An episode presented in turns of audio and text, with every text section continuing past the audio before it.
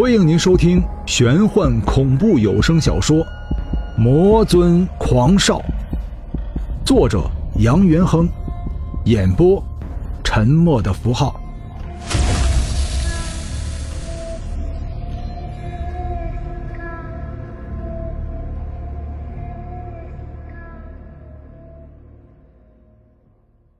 第十二章。静静坐在鬼门关前看守大门的鬼族全身巨震，鬼门旁的青石墙壁丝丝的裂开了一道缝隙，地面剧烈的震动了一下。难道出事了？鬼族嘴里低声的说了一句，急忙朝着杨元亨与十八罚恶行鬼消失的地方跑去。然而，一道黑色的身影比鬼族更快了一步。尔等不进入鬼门关，前去往生殿投胎，却在此地伤害我鬼界鬼差。一道黑色的身影骤然停在十八个罚恶行鬼身旁，看了一眼倒地不起的众人，抬头看着漂浮在空中、目露凶光的杨元亨说道：“杨元亨双眼呆滞着看着地面之上突然出现的人影，冷笑道。”哼，界分三界，道分六道，各自都在严厉的管束着自己地盘上的执行官。可是我一个刚死之人，为什么就进不了鬼门关？就因为我没有路引吗？我本就是枉死，心中早就存在了冤屈。可是如今你们还要让我成为孤魂野鬼？呵呵，这就是人们敬仰的鬼界鬼神吗？黑影被雾气包裹，分不清是男是女，声音冰冷的，就像北极的寒冰。你也知道界分三界，道分六道，那你就应该明白，无规矩不成方圆。每一个管辖范围都应该有它的制度，若是没有这些约束的制度，那么一切都要混乱了。你说是也不是？赫然，黑影全身大震，像是看到了毕生最为恐怖的事情。你，你手中这把小刀是谁给你的？杨元亨诡异的笑了，那双细小的双眼之中有红光隐隐闪现。那你先告诉我你是谁，因为我想知道你配不配知道。放屁！你一个刚刚身死的魂体。现在还没有资格做鬼的魂体，你知道他是谁吗？鬼族急忙跑到黑色身影旁边叫嚷道：“黑影挥了挥手，制止了鬼族的质骂，转眼看着漂浮在空中的杨元亨说道：‘你手中能有这把小刀，可见你也并非一般人物。就当我管束无方，我在这里请求你进入鬼门关。’”前去往生投胎可以吗？鬼族愣了，杨元亨双眼之中渐渐隐现的红色光芒褪去，那双黑色的双眸闪烁着森森冷光。你到底是谁？黑色雾气包裹的人影举起了右手，缓缓的指向鬼族。你可知错？属下知错。黑影道：“错在哪里？”鬼族噗的一声跪在了地上，道：“我不应该忘记今天就是七月十四，我不该在今天还向新鬼索要录引，请鬼王大人赎罪。”杨元亨双眼急剧收缩着：“你你是鬼王？”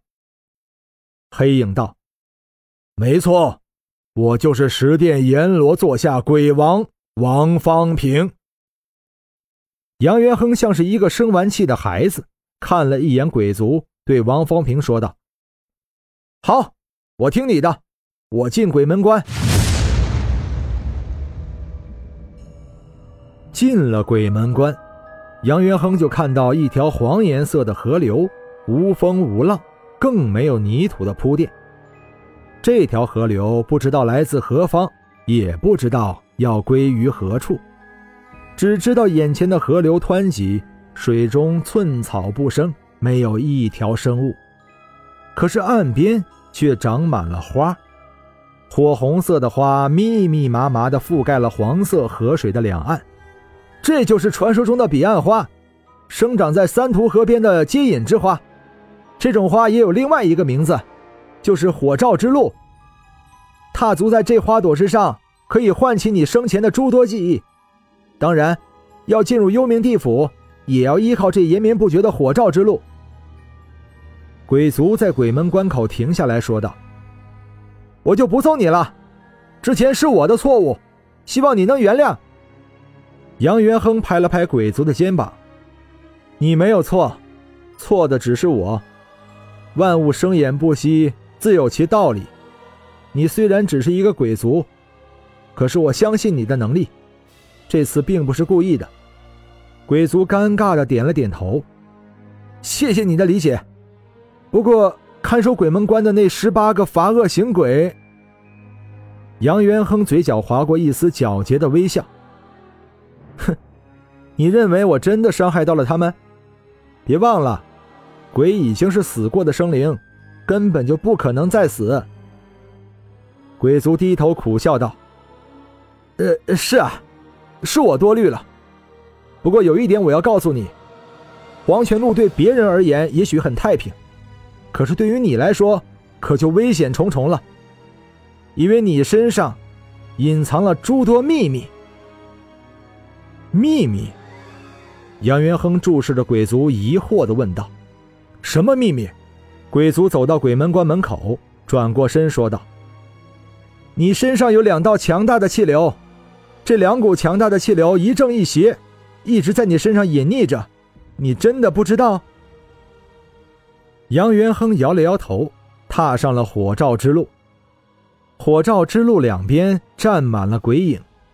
空中来回穿梭着漂浮不定的冤魂恶鬼，凄凉悲绝的呐喊之声悠悠不绝，每一声每一句像是可以透彻身体，直达心灵，让人听来全身鸡皮疙瘩全起。这些鬼魂都是未到时间就已经枉死的魂体，在这黄泉之路上来回游荡。等待时机成熟，前往往生殿投胎轮回。杨元亨觉得眼前像是被一层雾气包裹，眼前的景色变得朦胧了起来，迷迷糊糊中似乎有一个人影缓缓地走了过来，步伐轻盈，动作婀娜，身后是一片灰白之色。杨元亨迷茫的眼神突然间像是有了光彩。是你，你是白冰。人影渐渐变得清晰了起来，女子的面容也渐渐显露在了杨元亨面前。这张脸自己再熟悉不过，这是自己梦中久久不曾散去的身影，这是深入脑海的面容，自己不曾忘记，也不敢忘记。因为自己害怕，自己一松懈，自己就会忘掉这个深入自己心灵的女子。女子挥动着身后的灰白色尾巴，深情地说道：“元亨，你还记得我们的誓言吗？我为你三生六世永坠阎罗，你为我三生六世好好做人。”